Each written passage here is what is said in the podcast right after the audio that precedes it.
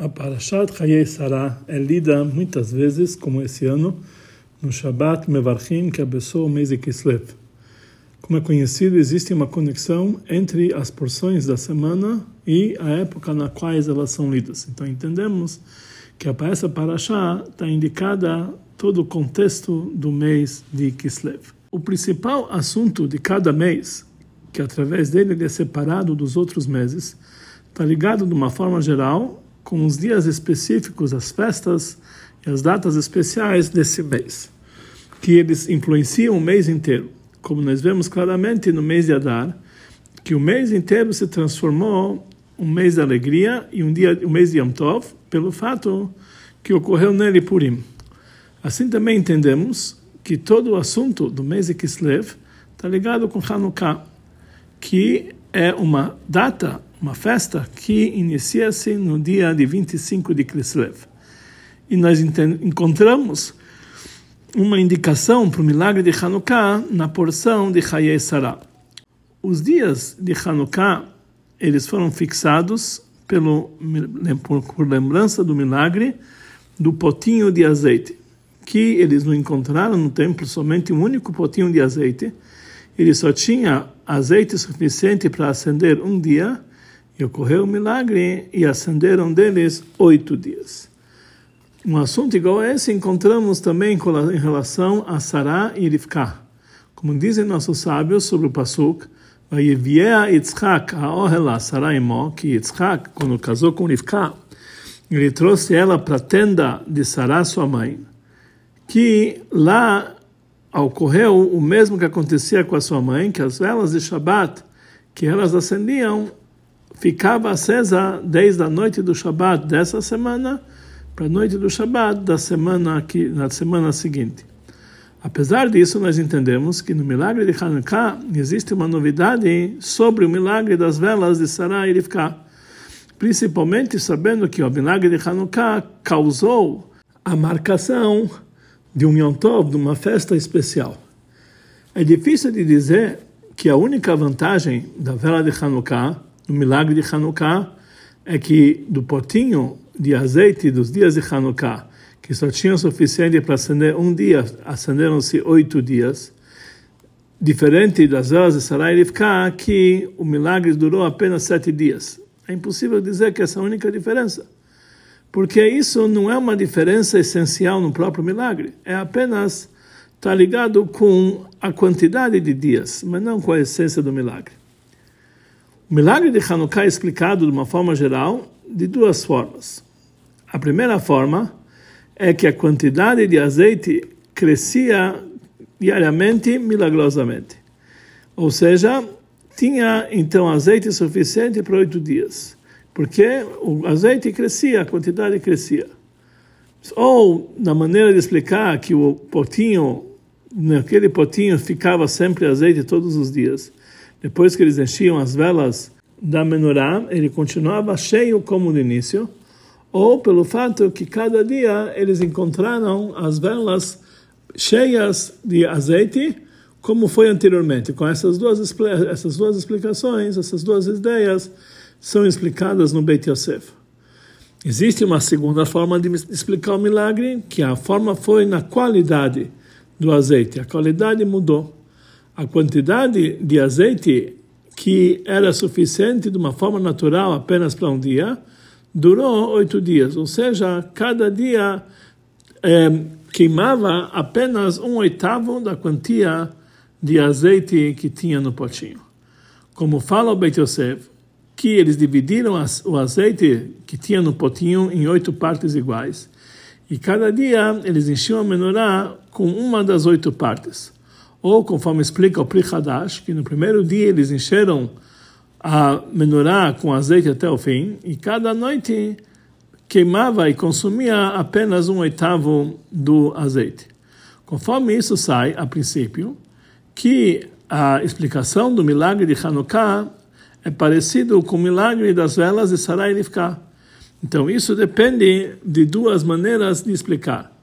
Conforme essa segunda maneira, os dois milagres eles são do mesmo tipo. Ou seja, houve um acréscimo na qualidade do azeite, na possibilidade que ele podia é, consumir muito menos azeite que consumia-se normalmente. Nos dois casos, as velas ficaram acesas muito mais tempo do que o tempo normal. A diferença é a seguinte, que em Hanukkah o acréscimo era maior, que era oito dias, e número dois, em Hanukkah era um milagre separado cada dia, porque eles acendiam a menorá todos os dias. Já com relação a Sarai e Rivka, as velas acendiam diretamente por sete dias ininterruptos. Por outro lado, conforme a primeira explicação, o milagre de Hanukkah era um outro tipo de milagre. No milagre foi criado mais azeite, e isso não aconteceu nas velas de Sarai e Rivka. Mas também, conforme essa explicação, não era uma novidade na essência do milagre de Hanukkah, que nós encontramos um milagre parecido também antes desse milagre no Tanakh, no milagre do Asur Shemen, do potinho de azeite de Elisha, que nós temos na Haftarah dessa semana. Cada uma dessas duas explicações tem uma certa dificuldade. Conforme a explicação que acontecia um acréscimo na quantidade do azeite, é conhecida a famosa pergunta: como pode ser que eles acendiam as velas do Beit HaMikdash com azeite que a sua fonte era do milagre? Está escrito claramente que o azeite tem que vir da azeitona para acender as velas constantes do Beit HaMikdash. Se veio do milagre, então não é de azeitona. Somos obrigados a explicar que o, que o azeite, que é feia da azeitona, não quer dizer um azeite que é a origem dele é na azeitona, mas que é um tipo de óleo que ele tem todas as, as características de um azeite que vem da azeitona. Ou seja, que a luz é límpida e assim por diante, e outras características. Mas conforme a explicação, que a mudança foi na qualidade do azeite, quer dizer, em cada noite apenas um oitavo do azeite do pote consumia, precisamos entender. O veredito da Allahá em relação à menorá nos ensina que cada dia você tem que colocar dentro dos potinhos da, das braços da menorá o suficiente azeite para que ela possa durar a noite inteira, desde o anoitecer até o amanhecer. Nossos sábios avaliaram que isso aqui é a quantidade metade de um lug. Então, além dessa alahá, que todos os utensílios do Beit HaMikdash precisam estar sempre cheios para santificar o seu conteúdo, como fala para nós alahá, que um utensílio do Beit HaMikdash, que ele só santifica se eles estiverem cheios. E, conforme essa explicação que vimos anteriormente, eles não cumpriam essa alahá. Não, não, não, não, não na quantia de azeite, que era muito menos do que metade de um lugar e também as velas não estavam cheias conforme a, conforme a quantia que elas precisam estar é, normalmente, totalmente, totalmente cheias, então não santificavam o azeite. Também conforme a segunda possibilidade, que eles enchiam no primeiro dia, cada dia consumia um oitavo do azeite. Então sai daqui que em cada um dos dias, com exceção do oitavo dia, não tinha na menorá a quantia que ia durar apenas uma única noite. No primeiro dia, a menorá estava cheia oito vezes a mais do que o necessário. No segundo dia, no segundo dia, sete vezes a mais, assim por diante, porque o azeite era consumido em cada noite apenas um oitavo do pote. Então podemos dar uma outra explicação para o milagre de Hanukkah, que sobre essa explicação não tem todas essas perguntas. E conforme essa explicação, nós vamos entender a novidade que tinha no milagre do acendimento das velas de Hanukkah, que não tinha igual a esse milagre anteriormente. Como foi explicado anteriormente, conforme a ideia do Beit Yosef, o milagre de Hanukkah é, conforme algumas das ideias, uma forma que eles colocaram toda, todo o azeite nas velas. De manhã, eles encontraram que a vela ainda estava cheia. Então, temos que dizer que a explicação para isso não é que o azeite ele consumia e depois as velas milagrosamente se enchiam de azeite, mas que o azeite ele ele consumia e junto ao mesmo tempo que ele estava aceso, ele não diminuía em nada a sua quantidade. Como falaram nossos sábios sobre o fogo superior, que ela queima, mas não consome. Temos que explicar que mesmo que existe a possibilidade de acender a menorá com azeite que é milagroso, que as suas características são igual do azeite que vem da azeitona, como vimos anteriormente, mesmo assim nós entendemos que a luz da menorá precisa ser uma luz de, de tal tipo que ela venha de um azeite que está iluminando. Então entendemos daqui que nesse milagre ocorriam dois opostos. O fogo e a luz das velas eram naturais, porque eles vinham de um azeite normal ou coisa parecida, que isso causavam que o azeite era consumido.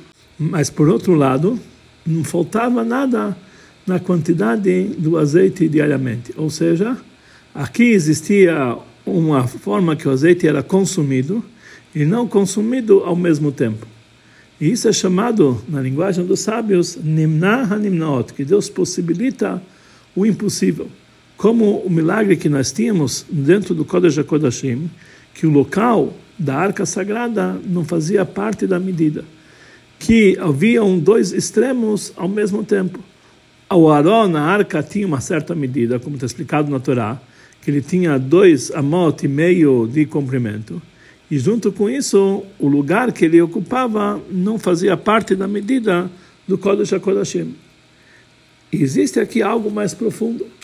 Com relação ao fato do lugar do Aron HaKodesh, da Arca Sagrada, que não fazia parte da medida, lá somente era frisado o fato que na arca tinham dois opostos, a medida e não fazia parte da medida ao mesmo tempo. Mas nós temos algo mais profundo o assunto que não faz parte da medida veio justamente do fato que a arca sagrada ele tinha uma medida específica. Se a arca sagrada não fosse construída com as certas medidas específicas que são explicadas na Torá, ela não tinha a santidade da arca sagrada, então automaticamente não ocorreria o milagre que ele não faz parte da medida. Parecido com isso aconteceu no milagre Hanukkah, conforme essa explicação que vimos anteriormente. O milagre ocorreu justamente pelo fato que eles acenderam as velas no Beit HaMikdash conforme Allah manda. E já que a luz da menorá tinha que ser, tinha que ser proveniente de azeite, que ele era consumido com fogo normalmente, sai, que o milagre que eles encontraram as velas cheias diariamente, ou seja, que o, azeite, a quantia de azeite não foi diminuída, ocorreu justamente pelo fato que o azeite que eles acenderam tinha essa característica que ele era consumido. Para entender a ligação dessa forma como ocorreu o milagre de Hanukkah e a festa de Hanukkah, temos que explicar a diferença que existe entre as três explicações que foram dadas anteriormente em relação ao milagre. Primeira explicação que houve um acréscimo na quantidade de azeite. A segunda explicação houve um acréscimo na qualidade do azeite. E a terceira explicação, que são os dois opostos, que havia o consumo e não o consumo ao mesmo tempo. Conforme a primeira explicação, o milagre é apenas no primeiro momento, quando foi acrescentado um milagre no azeite. Mas depois, o azeite passava a consumir de uma forma natural. Apesar que o milagre do azeite está ligado com o próprio acendimento, porque se não tivesse o azeite milagroso, não tinha com que acender as velas do Beit HaMikdash. Mas mesmo assim, sai daqui que o próprio acendimento das velas do azeite está ligado com o milagre. Mas mesmo assim, o milagre não é reconhecido de uma forma claramente. É a prova para isso que aquele que não soubesse da onde veio esse azeite, ele não via no acendimento da vela nenhum milagre. Na segunda maneira de explicar, que a quantidade pequena de azeite, ela acendia um tempo mais extenso, muito mais do que a natureza. Então o milagre dava para ser reconhecido no momento também do que ele estava aceso, que todo mundo estava para ver que ele consumia muito pouco. No entanto, somente a consequência do milagre dava para ver no momento do acendimento, mas o próprio milagre já aconteceu no momento que Hashem mudou a qualidade desse azeite e fortificou ele. Somente conforme a terceira explicação, que Deus possibilitou o impossível, Nimnam Nimnaot, o milagre ocorria a cada segundo novamente. Essas três maneiras do milagre, como todos os assuntos da Torá, existem também no serviço do ser humano. A diferença entre a natureza e o milagre em relação ao trabalho do ser humano é que natureza é um trabalho conforme que a pessoa faz, conforme a lógica. Um trabalho limitado de acordo com a natureza do ser humano e da sua existência. É de acordo com o que, ele entende e com o que, ele sente. Um milagre demonstra um trabalho de submissão e o auto-sacrifício que está acima da lógica do ser humano. Ele não leva em conta a sua vontade particular. Com certeza, não a sua natureza não o seu entendimento e não os seus sentimentos. Mas ele cumpre a vontade de Hashem até o ponto de chegar ao alto sacrifício. Porém, também esse trabalho tem a obrigação de ter uma base de submissão e autossacrifício. Como falam nossos sábios, que a pessoa tem que receber sobre si o Alma Huchamaim, o jugo do reinado divino, inicialmente, e depois vai receber o jugo das mitzvot porque a criatura ele não pode se basear sobre a sua lógica e seus sentimentos que vão levar ele constantemente a fazer a vontade de Hashem. Mas aqui tem vários níveis. O primeiro nível, que o sentimento de submissão e autossacrifício, que é o trabalho do milagre que está acima da natureza, ocorre somente no início do dia, na hora que ele fala o Kriyat Shema do dia, que o contexto do Kriyat Shema é receber sobre si o jugo do reinado divino com alto sacrifício. E depois, durante o dia, o serviço dele é conforme a lógica, baseado naquilo que já recebeu no início do dia. No entanto, esse sentimento no início do dia, ele fica, ele, ele deixa uma marca para o dia inteiro, de tal forma que o trabalho dele vai ser de acordo com a vontade de Hashem. Mas mesmo assim, essa submissão e esse auto sacrifício, que esse é o milagre dele, ocorrem apenas de uma forma oculta durante o dia. Porém, de uma forma revelada, o homem serve a Deus conforme a sua, a sua lógica. O segundo nível, que o sentimento de submissão e auto-sacrifício que ocorre no início do dia, influencia reveladamente todo o trabalho dele durante o dia inteiro. De tal forma que fica fixo no coração dele constantemente, dia e noite, e não vai sair da sua lembrança esse sentimento de submissão e auto-sacrifício. Mas isso não quer dizer que durante o dia inteiro a pessoa está ocupada no trabalho de alto sacrifício. Somente o sentimento fica nele na hora do Kriyat Shema, aquele sentimento que ele chegou ao alto sacrifício na hora do Kriyat Shema, irradia para ele o dia inteiro. E isso influencia sobre o trabalho dele em Torah e Mitzvot, que é o principal trabalho dele durante o dia. O terceiro nível é que durante o dia inteiro ele está mergulhado no serviço de alto sacrifício. Como falou Rabi Akiva, que a minha vida inteira eu ficava ansioso quando eu vou poder cumprir essa mitzvah na prática do auto sacrifício. Ele tinha esse auto sacrifício não apenas na hora do Kriyat Shema, mas todo dia, sempre, constantemente em todos os seus assuntos. Essas três maneiras de servir a Deus dependem da situação espiritual do momento. Em anos normais, quando a luz da santidade está iluminando de uma forma revelada no mundo, e no trabalho divino significa o nível de tzadikim, basta que a pessoa tenha o sentimento de auto-sacrifício na hora do Kriyat Shema, no início do dia, porque não existe escuridão, e basta a marca que essa auto, esse auto-sacrifício deixa para eh, influenciar que o trabalho dele, que vai ser feito conforme a lógica, vai ser feito da maneira correta. Mas, numa situação que a rocha que a escuridão encobre a terra, não, dá, não basta apenas esse sentimento no início do dia.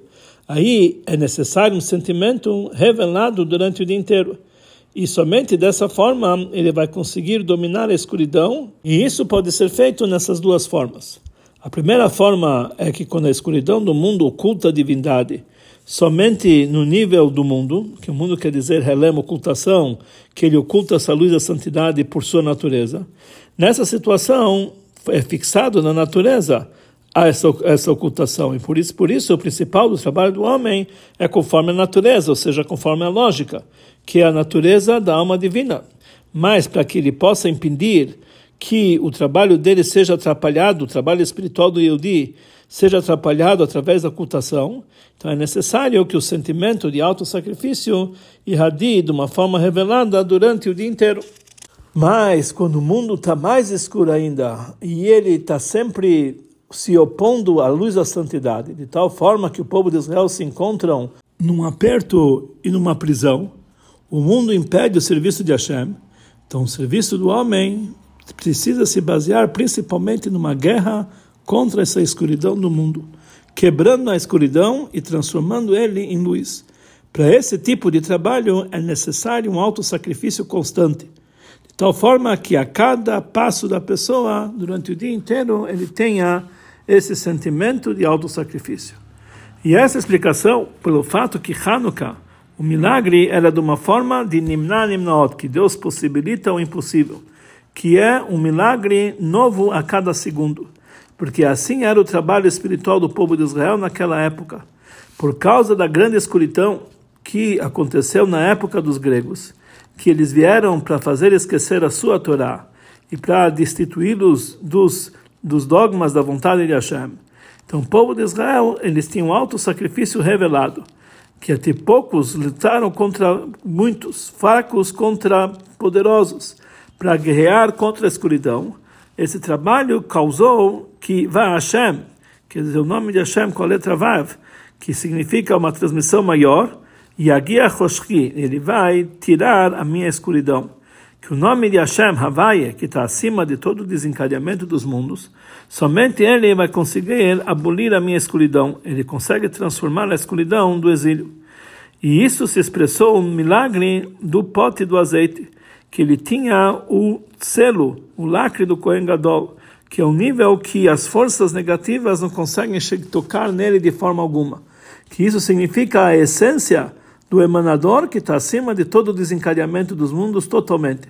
E por isso o milagre foi de uma forma tal que ele não tinha nenhum lugar na natureza. Ele possibilitou o impossível. Conforme isso, nós vamos entender também a ligação que existe entre tudo que foi dito na segunda festa que também temos no mês de Kislev, que é o dia de Yutet Kislev, 19 de Kislev, que é o Rosh Hashanah Hassedut. Na época da escuridão, do limiar da era messiânica, quando a escuridão ele domina cada vez mais de dia a dia, justamente nesse momento existe a obrigação de revelar o azeite da Torá, o íntimo, o íntimo da Torá, a parte profunda da Torá, até os segredos dos segredos da Torá, que é o ponto da Yehidá, da alma única da Torá, que ela revela o ponto da Yehidá que tem em cada Yehudi. Uma forma de Afutsu Mainotecha Chutza, que nós vamos fazer transbordar as suas fontes para fora, que as fontes da Hassedut vão transbordar para fora. E justamente dessa forma nós causamos que que Havaia, e Havaia, que é o nome de Deus com Bava mais, quer dizer, um nível superior, vai abolir a minha escuridão, também a escuridão dessa, desse galut, de tal forma que vai ser concretizado a promessa, Velaila Kayam Yair, a noite vai iluminar que nem o dia, que a escuridão do exílio vai se transformar em luz, que seja muito em breve.